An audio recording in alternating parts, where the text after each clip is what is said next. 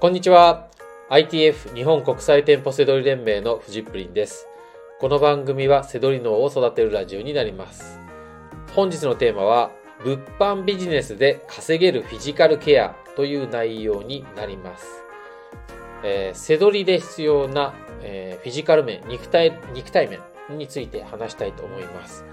で、えー今年の目標がですね、例えば月収100万円達成する、独立するぞっていうね、方が僕の周りに、えー何かね、いるんですけれども、でも体が痛いとか、体が動かないとかだったら、達成できないんですよ。あの、ね、当たり前のことなんですけどね。ただなかなかこう、あの、目を背けがちだと思うんですよね。はい。なので、えー話したいと思います。でね、僕はね、これね、話す資格があるんですよ。はい。あの、えー今でこそ、えーこの2年間で、ね、健康を手に入れましたって堂々と言える状態なんですね。えーテコンドーも、えー昨年、えー初段ですね、黒帯をいただいて、で、お酒もやめて2年になります。はい。健康ですって言えるわけなんですけど、えー実際その前と後を比べたら僕はもう本当ギリギリだったんですね。はい。で、えー本当にこう身体障害者でした。はい。えーそんな僕だからこそ、あの、誰にでも活かせる話ができるので、ぜひね、聞いてほしいなと思います。はい。で、今年1年で、もう全然フィジカル面とか変えられます。そんなにね、あの、ね、あの、なんかの選手になるとかじゃないんで、はい。えー仕事に必要な体を作りたいわけじゃないですか。ね、安心して働ける体が欲しいっていうんだったら、全然、あの、今日の話を聞いてもらえれば、誰でも手に入るので、はい。で、30代、40代、ね、特にもう気になっていると思います。はい。僕はね、昭和世代を応援するって言い切ってるので、はい。もう昭和生まれの方、ぜひね、聞いてほしいなと思います。えー、あとね、ほんとこう、今ね、どっか痛い方、はい。えー、腰が痛いとか、実は膝が痛いとか、いろいろあると思うんですよね。はい。で、本当に嫌なものじゃないですか。はい。それも、えー、今日話すようなことで改善されるようなことがたくさんあるので、はい。えー、僕も結構あらゆることを経験してきたので、はい。あのーね参考にしてください。はい。で、えー、僕はね、なんで、こう、さっき身体障害者って言いましたけど、えーひだえー数年前、僕は大腿骨頭壊死という、えー難病になったんですね、えー股関節骨頭壊死とも言いますけど、えーと左の股関節が、血が通わなくなって死んでしまう病気です。はい。なので、僕ある時から、えー左左足が、あの、股関節はついてる、壊れてはいないけど、もう死んでる状態。だから走ったりできないような状態でした。はい。で、えー俳優の坂口健二さんとか、えお笑いの千原ジュニアさんとかがななってる病気なので、え知ってる人もいると思います。はい。なので、えー僕ね、その病気になってもすぐに手術しなかったんですよ。あの、あの保存療法って言ってうまく付き合いましょうみたいな選択をして数年間そのまんまかばうように生活してたのでどんどん足が退化していったんですね、はい、筋力がなくなっていくんです、はい、でなのでえっ、と筋力がなくなると関節って痛くなるんですよ。健康でも、はい、だからよくお年寄りがあちこち痛いって言うじゃないですか。膝が痛いとか、肘が痛いとか。あれ、筋力なくなると痛くなるんですよ。それ僕だからもう経験してるんです。はい。えっ、と、これね、あの、筋トレをすると、なくなります。まあ、筋トレって言ってもちょっと、この後説明しますけど、ちょっと意味が違いますけど、その、ちゃんとこう筋肉がつくと、あの、痛みなくなるんで、だどっか痛い人もね、希望を持ってください。はい。運動で回復できます。はい、で、えっ、と、僕は、えーこえー大腿骨頭壊死になって数年間そのまんま保存療法にしていたんですけれども、ある時に、えー決意して、人工関節の手術を選んだんですね。まあそれが僕にとって正解だったんですけれども、えー、人工関節にしたところでですね、僕の足は数年間かばっていたので、もう、もう本当老人のような細い足になってしまっていたんですね。だから関節が、ね、あ、ね、機械が入っても、全然ね、まっすぐ歩くことすらちょっとできなかったですよ。実は。はい、もうその中で僕、背取りね、独立したりコンサルとかだんだんやってきたんですけど、実際はすごく、あの惨めな体でした。はい。で、えー、これね、あの、安心してください。運動で回復できます。はい。で、えー、30代、40代、50代、60代もそうですけど、細い人、えー、スタイルがいいなってね、褒められたり、えー、するかもしれないです。特に女性とか。でも、えー、大事なのは内容ですよね。あの今日のテーマは、え仕事で使える、稼げるフィジカルって考えたときに、あの、ただの細いっていうのは、僕は経験してるんですけど、もう老化なんですね。そうではなくて、え動ける体。もうでも、それでもね、すごくかっこいい体になります。はい。えー、なのでね、えそれ手に入れてほしいんですけど、これね、えー、運動で本当に回復できます。はい。で、えー、一番いいのは、ね、筋トレではなくて歩くことがすごくいいです。はい。え、ウォーキングですね。あの、もうお年寄りがやってるイメージあるかもしれないですけど、えー、まず走ることっていうのはすごくあの自分の体と重いので、えー、僕のように関節、ね、人工関節になってから走ったりとかできないんですよね。あの今もできますよ。はい。なんですけど、えー、最初はこううまくいかないあの体がついていかないんでねで歩くことがすごくいいですでもうゆっくりでも何でもいいですねでねあの僕ねいろんな人に聞いて、一番、えー、いいのが、あの、歩いて、かかとに、歩くとかかとにコツコツコツってこう振動が来るじゃないですか。これがめちゃくちゃいいです。で、これで骨密度が上がります。あの、骨って、ぶつかると骨密度って上がってくんですよ。あの、太くなってくんです、骨って。そういう風にできてるんだそうです。はい。で、いいのが、あの、歩いてあの、かかとにコツコツコツっていうこの振動があると、これはもう全身の骨密度が上がるそうです。なので、歩くのすごくいいです。はい。あと、えー、から、あの、必要な筋力もいっぱいつきます。だから、意外と多いのが、えー、普段車で通勤してる方とかで、はい、背取りでしていても、もう、あんまり歩かない。なんか、車で移動して、ちょっとお店やってすぐまた車乗ってみたいな歩いてないっていう人、はい、ぜひね、これ歩いてください。はい。まあ、背取りはね、そういう意味では、あのー、今みたいな人って、よっぽどベテランになってくるとあれですけど、最初のうちってね、特に、最初のうちじゃなくても背取りって結構ちゃんとやると歩きますからね。だからすごくいいと思いますよ。背取りは本当に、えー、ビジネス、ビジネスで使う体手に入ると思います。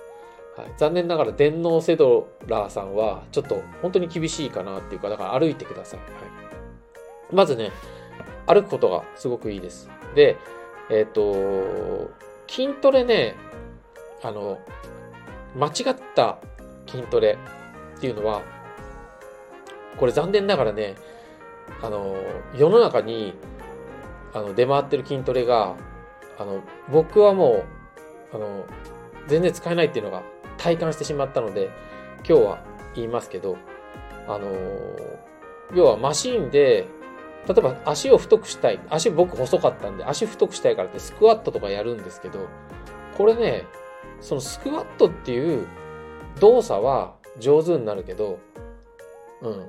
足もちょっとは太くなるけど、あんまり役立たないですね。はい。だなんかスクワットするんだったら、少なくともいいから階段の上り下りとか、登ったり降りたりとか、そういう自分の体を使って自然なあの動き、はい。これがいいです。これがもうめちゃくちゃ使える体になります。やっぱりね、あの、スクワットっていうスクワットマシーンみたいなことやっても、あれはその、その、筋、筋肉、その筋肉を効かせるっていう謎の目的なわけです。極端に言ったら。だからね、あの、目的がそのためにやるんだったらいいですけど、今日のテーマの稼げるフィジカルを作りたいんだったら、歩くとか階段の上り下りとかする方がいいです。はい。だからね、あの、ちゃんとお金かけてパーソナルトレーニングとか、パーソナルトレーナーとかね、申し込んでやってる人とかも僕の周りいるんですけど、まあ、要注意ですね。あの、やっぱりこう、ボディメイクのプロっていうのは、ボディビルダーであったりとか、その、筋肉、かっこいい筋肉を見せるための筋肉をつけるのはプロかもしれないですけど、使える体を作るってなったら素人なんですよ。で、医者もそうです。あの、病気のプロなんで、あの、ね、怪我したり、痛いものはどうしたらいいかとかっていうのは、プロですけど、じゃあ人工股関節を入れるところまでは医者の両分ですけど、じゃあその人工股関節でどうやってリハビリしてどうやって歩いていったらいいか、どうやったら走れるようになるかとか、飛べるようになるか、ね、蹴れるようになるかって言ったら、それはもう素人なんですね。はい、ななので、えー、なんか周りでね、筋トレとかやってる人いると思うんですけど、体動かしてる人の、あの、アドバイスを聞くといいと思います。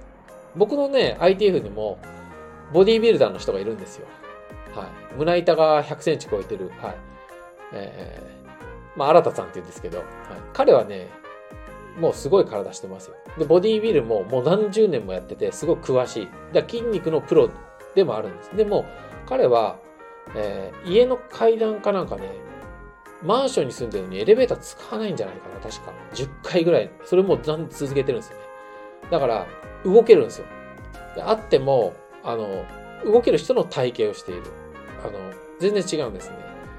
あの、よくあるボディービルダーの、あの、本当にこう、大会とか出てるね、オンシーズンの人はいいですけど、やっぱボディビルやっても実はやめちゃったみたいな人って、もうなんか、無駄に大きい筋肉があって、脂肪もついて、なんかこう、なんか、あの、ラグビー選手が、なんかもう、現役に対して焼肉ばっかり食べてるみたいな体験になったりとかするんですよね。で、そういう筋肉のつけ方は、もちろんそういう人は力強いですよ。ね。ね。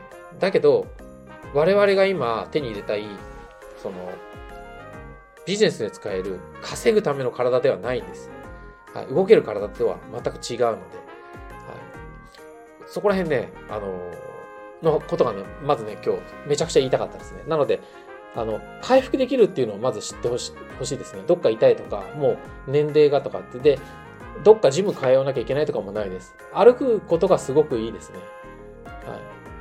背取りでいっぱい歩いてるんだったら、その、もう、背取りの、なんか仕入れの時に、歩くことを意識したらいいと思います。で、あんまり歩いてないって思うんだったら、朝とか夜とか、もうちょっとでいいから、10分とかでもいいから、外出て、あの、自然のところを歩くといいと思います。あの、本当自然のところ歩くと階段があったり、ね、傾斜があったり、思わぬ、あの、本人は当たり前に自然に対応していても、体って使ってるもんで、はい。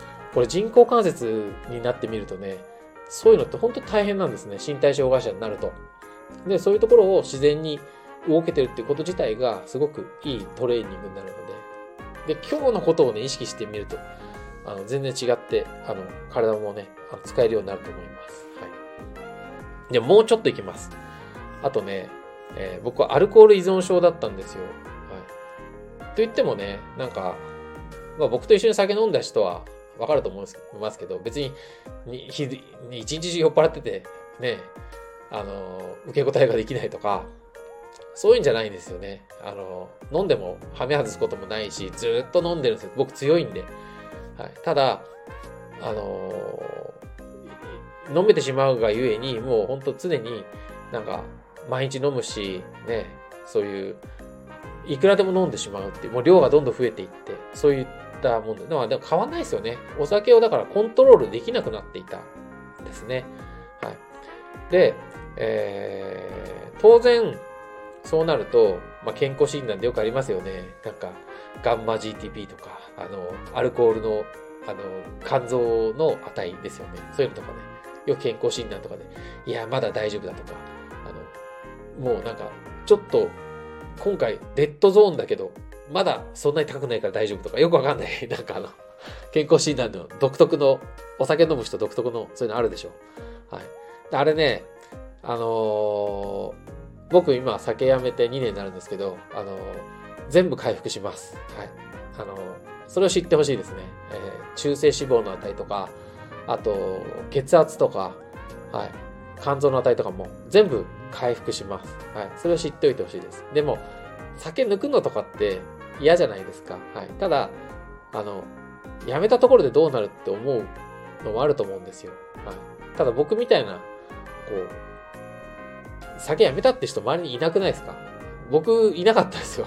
だから、あの、やめた僕のメッセージを伝えてっておきますね。ほんとね、あの、壊れる前なら回復します。一回壊れちゃうと大変です。肝臓でもど、どんな値でも。でも壊れる前だったら、まだちょっと体が重いとか、尿酸値が高いとか、痛風ですとか、あると思います。もう、あの、みんな回復しますから、はい。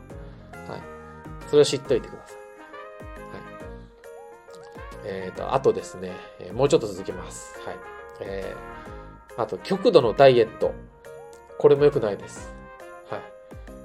あのー、なんかダイエットの専門家も多いんですけど、あのー、はい。で、とにかくこう、体重を減らすみたいなのあるんですけど、僕これもやってるんですよ。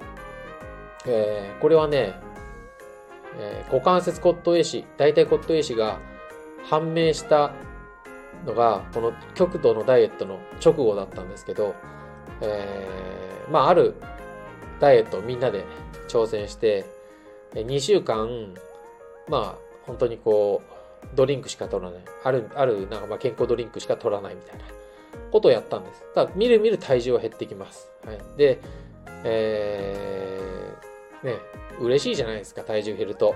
ね、僕そんな太ってたわけじゃないですけど、やっぱ嬉しい。でも、それ減ってるのは、筋力、筋力です。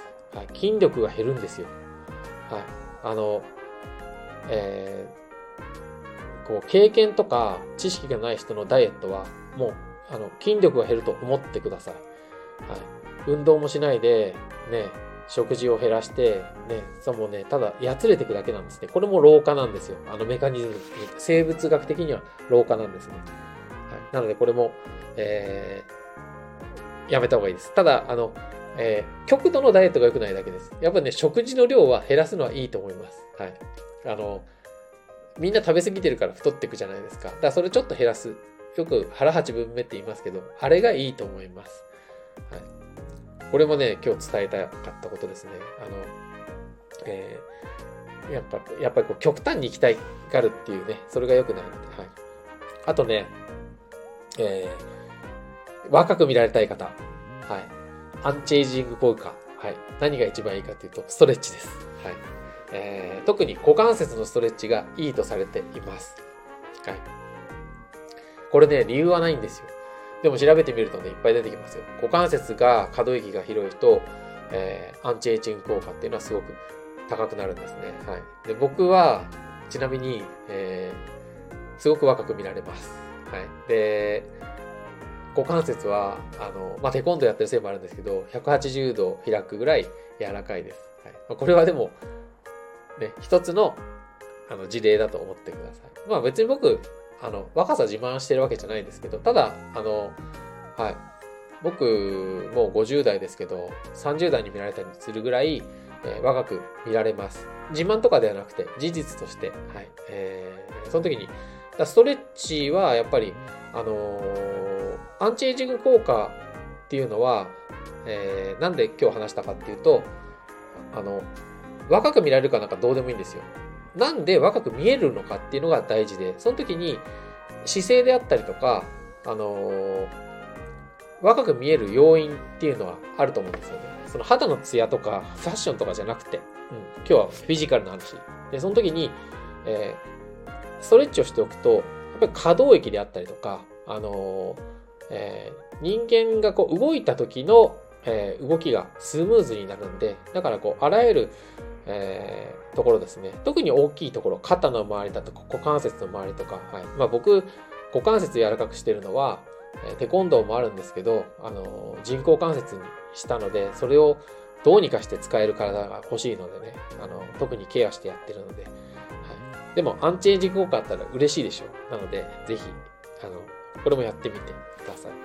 あともうちょっとで終わります。えー、あとね、日本人のお風呂。はい。僕はサウナね、ハマってます。これも、えー、サウナスパ健康アドバイザーを取って、その後サウナスパプロフェッショナルも取って、えー、もう本当にサウナがもう僕の一つの習慣、疲れたりして、ね、たくさんトレーニング、トレあのテコンドーとかボクシングとかもやってるんですけど、いっぱいトレーニングできた後に、えー、疲労を抜くことができるからまた次もトレーニングできるのも、えー、サウナのおかげなんです。でも、今日伝えたいのは、このお風呂の良さ。これは、えー、この稼げるフィジカルの上でも大事なので、えー、お伝えしておきます。これ日本人独特のものじゃないですか。僕沖縄のね、会員さん、ITF の会員さんに聞いたら、沖縄の人ってシャワーが多くてお風呂入んないだそうです。やっぱりなんか、ね、向こうの文化ってちょっと違うんですかね。そんな聞聞いたんですね。で、このね、お風呂はめちゃくちゃいいです。で、えー、何がいいかっていうと、ほっとするじゃないですか。で、それ力抜けるじゃないですか。あれです。あのリラックス効果がすごく疲労が抜けるので、はい。サウナはね、またそれに、さらに、あの、あったかいのと冷たいのを繰り返したりとかして、また違う効果があるんですけど、えー、お風呂、すごくいいです。なので、えー、こうビジネスで、えー、使える体をっていう意味では、えー、まあ、仕事で疲れた場合もそうですし、えー、ね、そうやって体を手に入れるっていう意味でも、寝る前ですとか、そういう力を一回抜くっていう意味で、あの、これ意識的にせ、ね、せっかく日本にいるんで取り入れてほしいなと思います。はい。